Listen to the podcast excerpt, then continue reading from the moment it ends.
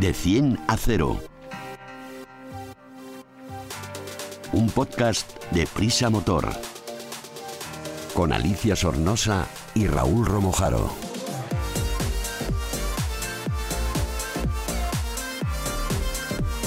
De 100 a 0 es el primer podcast de Prisa Motor, la plataforma transversal dedicada a la automoción del país, AS, 5 días, SER y Huffington Post. El podcast Cero Emisiones. Súbete con nosotros. Bienvenidos a De 100 a 0. Hoy tenemos el estudio y la redacción del motor.com llena de amigos que nos van a hacer pasar un buen rato escuchando este podcast. Aquí a mi izquierda tengo a Raúl Romojaro, subdirector de Prisa Motor. Hola Raúl. Hola Alicia, ¿qué tal? Luego me cuentas que has venido en un patinete, no sé ni cómo ah, te ya, atreves. ya lo has contado. Ya lo he contado, has visto. Luego, luego hablamos de eso, Vale, que me vale. interesa saber. Perfecto. Eh, al otro lado tengo a Juan Luis Soto. Hola Juan Luis, ¿qué tal? ¿Qué tal? ¿Qué Hoy tal, Alicia? que hoy ¿Cómo nos estás? traes un tema de total actualidad desde la redacción del motor.com, donde también está Rubén Pérez, que ahora mismo llegará y que después le daré el tercer grado sobre un DS4. Luego, esto va más tarde. Así que arrancamos ya.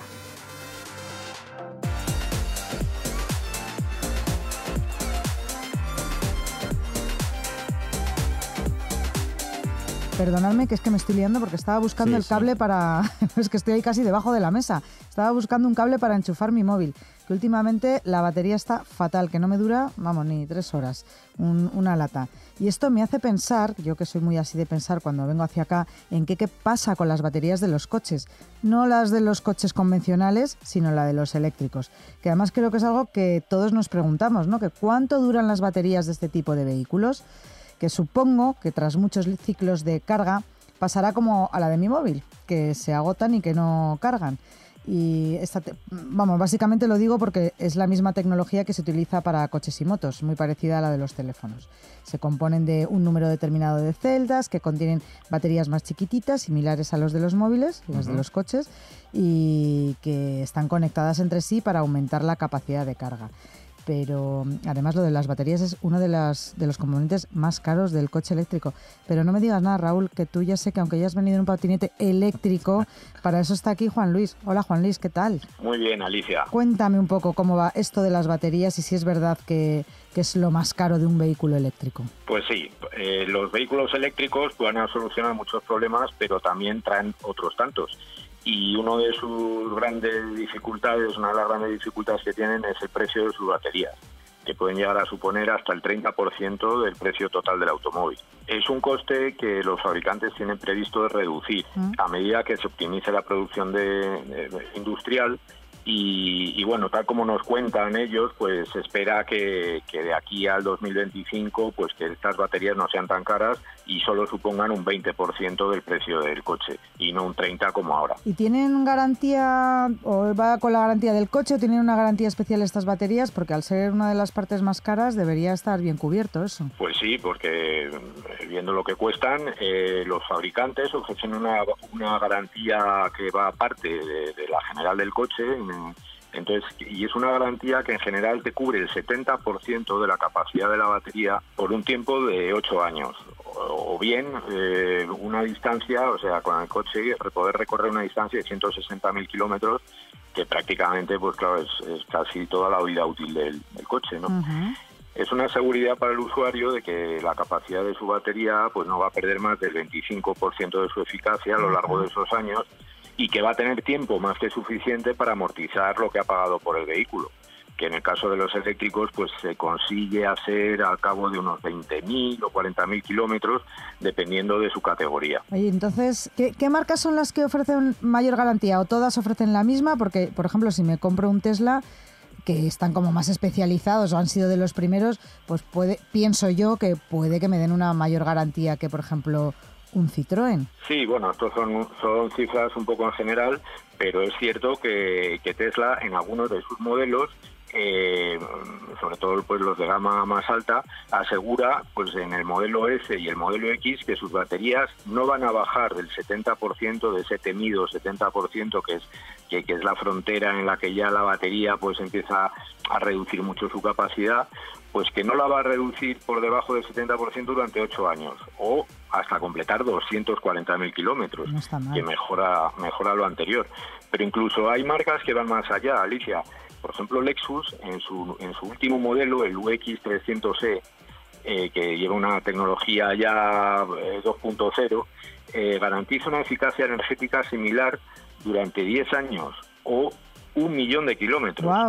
Fíjate, entonces ya lo fían largo. Pero eso sí, siempre que el propietario eh, pues tenga cuidadito, eh, la cuide bien y haga y sobre todo haga las revisiones de mantenimiento que, que le dice la marca. Y esto ya está claro, pero ¿cuánto dura de verdad realmente eh, la batería de un eléctrico. Es, eh, es que es lo que piensa todo el mundo. Sí, bueno, yo me compro un eléctrico, pero es que dentro de tres años o de cinco lo voy a tener que volver a cambiar y me va a costar un pastón. Aquí me estás diciendo que, bueno, un, millón de kilómetros, eh, 240.000 kilómetros, no está nada mal, pero ¿cuál es la realidad? La realidad es eh, que ya duran muchísimo. Duran, ya te puedes fiar de lo que te dicen los fabricantes porque incluso está la garantía adelante. Lo que ocurre es que eh, todavía hay una variable que es el tipo de uso. Porque si utilizamos eh, el coche de una forma intensiva, con cargas muy, muy rápidas, ultra rápidas y muy frecuentes, pues la, la batería lo va a acusar y va a durar menos. También, eh, si tenemos cuidado, por ejemplo, de mantenerla siempre entre un 20 y un 80% de carga, no dejar que, se agote del todo, no cargarla demasiadas veces eh, a tope, eh, bueno, lo mismo que nos ocurre con, los móviles, ¿no? Podemos alargar su vida útil y mm, prácticamente pues será la del coche. Pues Eso sí, una vez que ya no sirven para el coche, siguen sirviendo porque tienen una segunda vida eh, se utilizan como acumuladores, como acumuladores industriales, domésticos, incluso para cargar otros coches eléctricos. Y una vez que han completado esa segunda vida, pues es obligatorio reciclarlas. La Unión Europea eh, obliga a que todos los materiales de las baterías sean recuperados y reciclados. Es que eso era la siguiente pregunta que te quería hacer. ¿Qué, pasaba con estas baterías una vez que se haya acabado estos 10 años, estos tantos mil kilómetros que nos dice la marca, que, que se reciclan? Porque eso es algo que nos preocupa muchísimo a todos los que pensamos en comprarnos un eléctrico. ¿Qué hacer con las baterías? Bueno, las baterías van a tener su propio pasaporte. Eh, la Unión Europea ya lo ha establecido así. Entonces, desde su fabricación, desde su origen, eh, van a tener ya su identificación. Y a lo largo de toda su vida útil, esa, esa identificación va a tener un seguimiento para que al final sean debidamente recicladas y que y no se desaproveche absolutamente nada ni puedan contaminar ni, eh, en absoluto el medio ambiente.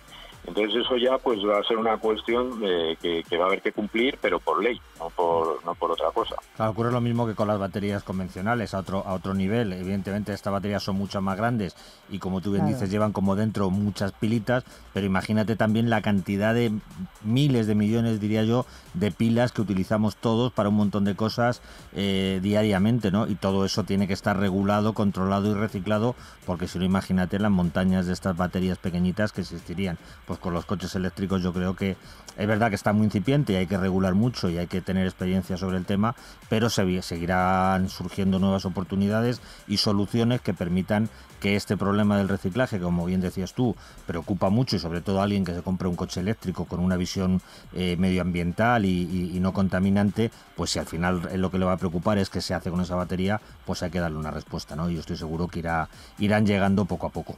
Bueno, pues fenomenal. Muchísimas gracias porque ya cada, cada día nos acercamos un pasito más al que nos apetezca comprarnos tranquilamente un vehículo eléctrico. Así es.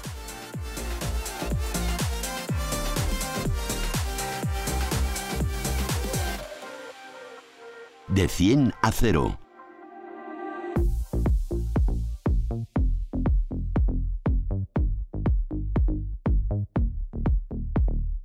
Más que tecnología, más que eficiencia, más que conducción, más que seguridad, más que un podcast de motor.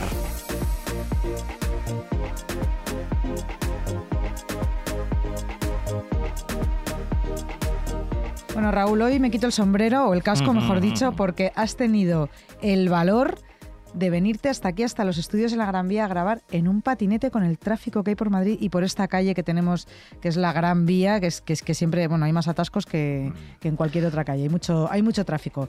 ¿No te da miedo lo del patinete? Ha, sido un desplazamiento corto. Yo no soy usuario de patinete, eh, hay que que quede claro y no, no vamos a engañar a nadie. Lo que pasa que me parece que hay que, para hablar con conocimiento de causa de un tema, pues si es posible experimentarlo, probarlo. Así que he decidido hacer un, un pequeño desplazamiento hasta, hasta aquí para ver cómo es eso de, moverse en patinete. Sí, porque es que eh, sé, que te digo lo de los accidentes, mm. porque se están produciendo muchos accidentes de gente que va en patinete, que en el Ayuntamiento de Madrid están ya reduciendo drásticamente su número y eh, París, que es como siempre la referencia, que estamos ahí todos mirando para Francia, eh, está estudiando prohibirlos por la alta siniestrabilidad. Sí, sí, así es. ya te digo, en esta experiencia corta que, que he tenido me he dado cuenta que es realmente difícil difícil eh, mantener un poco la trayectoria que tú quieres sin molestar a nadie. Las aceras están concurridas, que no se puede circular por ellas.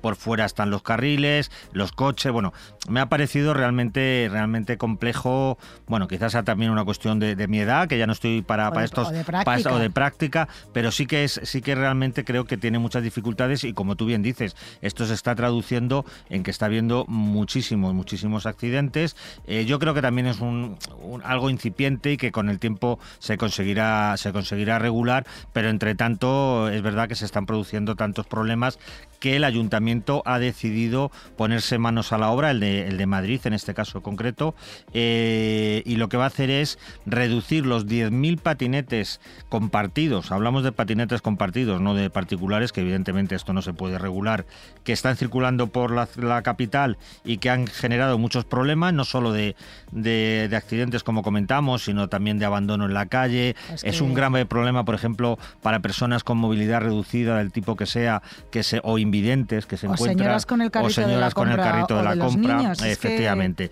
Todo esto que invada las aceras sin orden y control, pues es un grave problema y por eso el consistorio madrileño ha decidido restringir su número de 10.000 a 6.000. Y además, eh, solamente tres empresas que tendrán que cumplir eh, de forma estricta las condiciones que imponga el ayuntamiento van a ofrecer eh, este servicio. Bueno, ¿y dónde, cuál es la solución que se baraja? ¿Dónde nos vamos a enterar de esto? No, es la, la opción, lo que se lo que se pretende es racionalizar el servicio, hacerlo alternativo, eh, hacerlo, perdón, compatible con otras alternativas de, transporte en cuanto a su utilización, contar con plazas suficientes para que el estacionamiento de estos, de estos vehículos de movilidad urbana no supongan un, descontrol ni un peligro para, el resto de las personas que, están en la, en la calle eh, y fijar un número máximo de 3.600 patinetes para dar servicio al interior de la M30, que para quien no sea de Madrid, pues ya sabemos que es la, la, vía de circunvalación que recorre toda la, capital, y 2.400 para los barrios que están fuera de fuera de este de la, M30. de este círculo. Sí, porque además hay muchas, hay, por ejemplo, mi hermana no vive dentro de la, de la M30, vive fuera y son zonas muy grandes residenciales que ahí no hay tanto tráfico. Ahí sí que me parece guay lo de poderte ir con el patinete al médico, al supermercado, a casa de un amigo, al parque, a dar un paseo, eh, más que lo de meterte en el mogollón de la ciudad. El patinete es más para, para un trayecto cortito, ¿no? Sí, debería usarse para los núcleos eh, urbanos, los centros urbanos eh, y sobre todo en áreas en áreas que peatonales que pudieran tener un carril específico para que no se interfiriera con, con el resto de los de los viandantes y no existieran problemas, porque como bien dices, cuanto más grande es la ciudad, más tráfico hay en ella, más complicaciones se producen, como está ocurriendo, como mencionabas al principio, con, con París, donde su alcaldesa Anne Hidalgo eh, está valorando llegar a prohibir este tipo de vehículos el año que viene cuando cuando vencen los contratos eh, de, con las empresas de, alquiler de, patinetes, porque allí hay 30 millones eh, en, Francia de, patinetes. Eh, claro, es mucha gente, mucha, mucha empresa de, alquiler de, patinetes.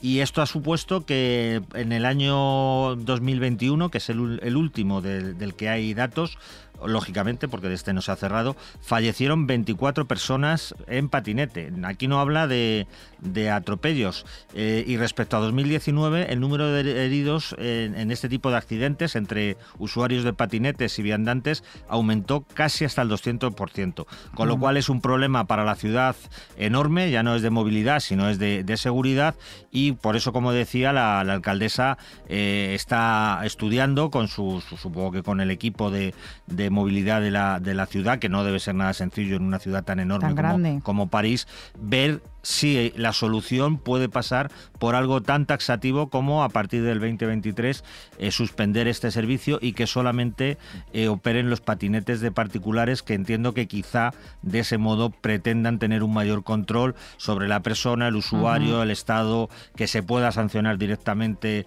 eh, al, propietario del patinete, en fin, una serie de cosas que quizá teniendo cara y ojos, por así decirlo, el propietario del patinete, pues pueda ser más sencillo.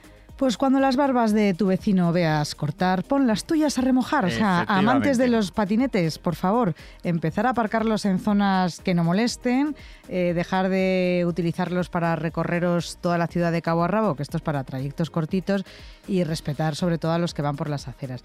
Bueno, Raúl, eh, muchas gracias. Yo creo que de esto y de mucho más podemos tener información en el motor.com, que siempre en la, en la página web eh, del motor.com podemos encontrar este y temas muchísimo más interesantes que yo a veces me pongo a leer el motor.com y no paro y, no te paro. Dan las tantas. Y me dan las tantas. Pero además hay fotos chulas, vídeos, bueno, me encanta. Vamos ahora a cambiar de tema. De 100 a 0.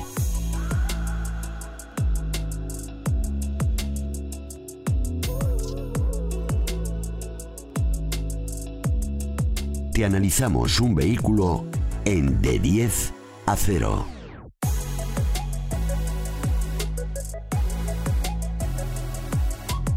Y llegamos a este momento tan esperado de nuestro podcast que es de 10 a 0. Y hoy está con nosotros Rubén, desde la redacción, otra vez os lo vuelvo a contar, del motor.com, que nos va a hablar mm, sobre un coche, el DS4, con un montón de letras detrás, que ahora nos dice eh, cuáles son Rubén, que significa en realidad híbrido enchufable, ¿no? DS4. ¿Qué tipo de vehículo es, Rubén? Pues mira, como bien has dicho, este DS4 con las letras ITENS, que es lo que hace referencia que tiene todos los dos motores, un híbrido enchufable, pues es un modelo compacto de 5 puertas del segmento C, que mide 4,40 metros de longitud, 1,87 metros de, anchura y 1,48 metros de altura, y que monta la misma plataforma modular MP2 que es del grupo Stellantis, aunque tiene ciertas características exclusivas respecto a otros modelos de la firma como el Peugeot 308 o el Opel Astra. Muy bien, ¿qué caracteriza entonces su diseño y carrocería? Pues mira, lo cierto es que a primera vista, eh, por lo menos a mí me ha resultado un modelo bastante atractivo en cuanto a diseño. Las líneas geométricas que recorren su carrocería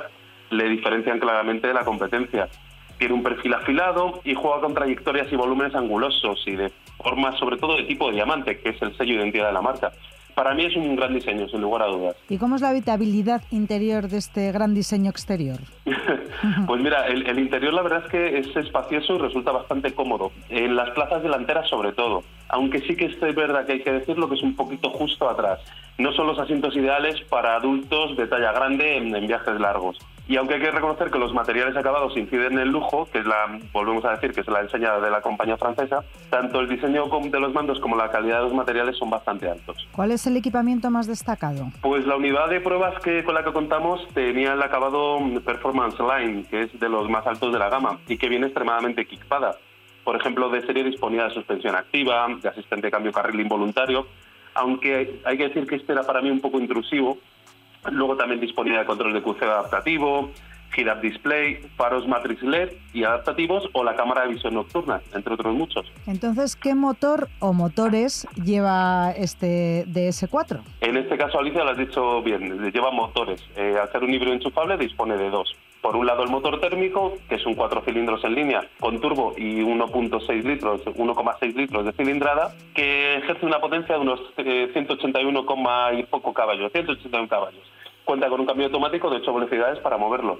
Por su parte, el motor eléctrico es de 81 kilovatios, que es, haciendo la, la transición son 110 caballos, y la potencia combinada de ambos impulsores se eleva hasta los 225 caballos. También hay que decir que el motor eléctrico está alimentado por una batería de 12,4 kilovatios hora de capacidad, que viene con el DS4 puede usarse con un cargador de 3,7 kilovatios o de 7,4. Si lo hacemos con este último, el tiempo para cargar el 100% de la batería necesita solo un par de horas. Bueno, pues así, mientras tomamos un cafelín. ¿Cuáles son sus prestaciones y consumos? Pues mira, para acelerar de los 0 hasta los 100 kilómetros hora necesita poco más de 7 segundos, concretamente 7,6. Y la velocidad máxima es de 233 kilómetros hora. El consumo medio homologado es de 1,3 litros en modo combinado, mientras hay carga la batería. De cuando se acaba la batería son los 50 primeros kilómetros.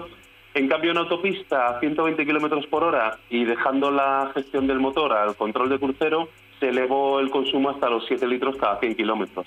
Si encima se conduce en, modo un poco alegre, pues se sube algún litro más porque hay que, hay que entender que, que arrastra el peso de, del motor eléctrico y de la batería. ¿Cómo se comporta? ¿Qué sensaciones has tenido al conducir este DS4? Pues yo diría que se puede considerar un coche para todo. El comportamiento en todo tipo de vías, de vías ha sido estupendo. Durante el tiempo de la prueba ha pasado por diferentes situaciones de conducción, desde tramos urbanos a carreteras de circunvalación y desde autopistas a carreteras de montaña. E incluso un pequeño tramo por pista de tierra muy lisa, eso sí. Y la verdad es que se comportó estupendamente en todos, en todos estos sitios. La potencia de sus dos motores combinada, como hemos dicho, te permite salir rápidamente de cualquier apuro y es muy noble de reacciones. Bueno, pues nada, ahora vamos al turrón, al turrón. ¿Cuánto cuesta este coche, este híbrido enchufable? Pues mira, la unidad probada con el acabado que hemos comentado, el Performance Line, eh, se eleva hasta los 48.500 euros. 40.083 sin IVA, sin impuestos, mm. por lo que se puede acoger perfectamente a las ayudas del Plan Moves 3 que ya saben todos nuestros oyentes que ofrece 7.000 euros, hasta 7.000 euros, perdón, para los coches eléctricos y híbridos enchufables nuevos, cuyo precio no supere los 54.450 euros o 45.000 euros en IVA. Muy bien, ¿quién se va a comprar este coche? ¿Para quién va dirigido? Pues el público objetivo o el target que dicen ahora los cursis eh, sería, sobre todo yo creo que para parejas con o sin niños. Eh, si tienen niños, que sean niños pequeños, más que nada por lo que hemos hablado de, la habitabilidad de los, de los asientos traseros. Y que sobre todo se muevan en un entorno urbano con algunas salidas puntuales por carreteras de circunvalación. ¿Y esto por qué? Pues ya que la batería permite alrededor de 50 kilómetros de autonomía eléctrica y si los desplazamientos diarios son para ir a trabajar, supongamos, recoger a los niños y nunca se superen esos 50 kilómetros, se puede usar el coche sin gastar un solo euro en gasolina durante, vamos, gran parte de la semana. Salvo que el fin de semana pues se, se permita hacer algunos viajes un poco más largos que sí que evidentemente habrá que utilizar el motor de combustión. Bueno, pues eh, mientras por la ciudad podamos ir en eléctrico, que es de lo que se trata, luego ya para divertirnos por la carretera le damos a la gasolina. ¿Cuáles son los rivales del mercado de este Citroën? Pues haciendo símil así un poco, un poco de, aves, vamos a decir que el DS4 se ha metido en un corral donde ya unos cuantos gallos se habían ah. estado repartiendo el mercado de los coches compactos premium. Yo creo que sus rivales los podemos poner desde el BMW Serie 1 el Audi A3, el Mercedes Clase A, incluso el Volkswagen Golf que son eh, la referencia de aquellos que buscaban el tope de gama en este segmento C. Bueno, pues está perfecto. Nos hemos enterado de todo, ¿no? Sí, sí, yo creo que sí. le podemos dejar a Rubén que haga más pruebas, ¿no? Me, he ganado otra prueba. Te ha ganado otra, prueba. Muchas gracias, Rubén. Muchas gracias. Que tengáis buen programa, chicos. Igualmente, chao. Raúl, también te tengo que dar las gracias. Cuidado ahora al volver con el patinete. No, no, el patinete ya se ha quedado bien aparcado, eh, Alicia, y ahora me vuelvo en otro transporte. Habrá sido con el casco de la moto en el patinete. no tanto como eso, no, pero ya he tenido las experiencia, ahí se ha quedado bien aparcadito donde tocaba y, nada, ahora me buscaré otra forma de regresar al trabajo. Pues os espero por aquí la semana que viene en el siguiente podcast. Ya sabéis, a todos los que nos estáis escuchando, suscribiros a través de la página del motor.com para que os lleguen los avisos de publicación de nuestros podcasts y no tengáis que estar buscándolos. Os espero la semana que viene.